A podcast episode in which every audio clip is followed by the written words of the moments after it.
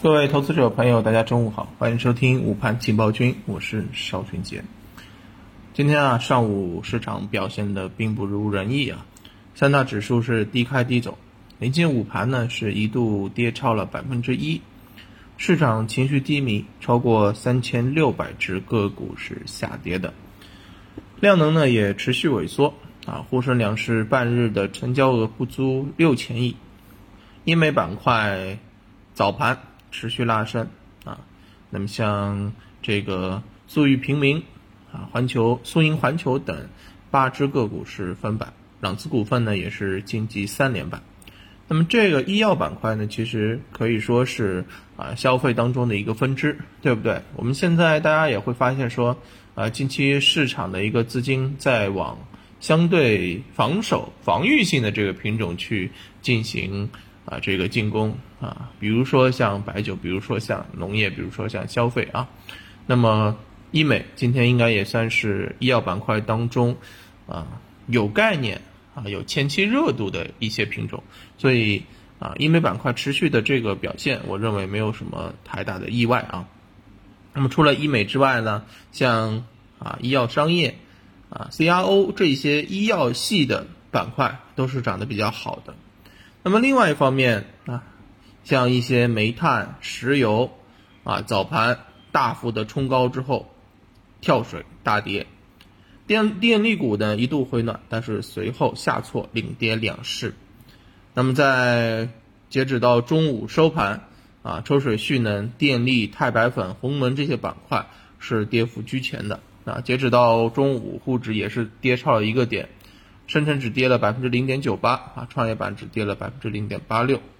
那么从这样的一个情况当中呢，其实我们看到啊，整体的一个市场还是观望情绪比较浓，所以呢，没有资金的拉升，那么呃，很多资金对于啊短期的这个品种啊，并没有抱有很大拉升的这种意愿，那么不涨反跌，对不对？那么特别要提一下的就是相关的一些这个。啊，碳中和、电力这个板块，那其实我们可以看到啊，这段时间持续有政策的一个出台，或者说有高层的这个发生，但是好像市场市场并不买账。那我认为啊，其实事出啊反常必有妖啊，对不对？那这些品种有政策不断的这个扶持，有高层的这个声音，但是资金在这个时候犹豫徘徊，它其实为的是什么？我认为啊，它是为了在后面更多的吃一口肉。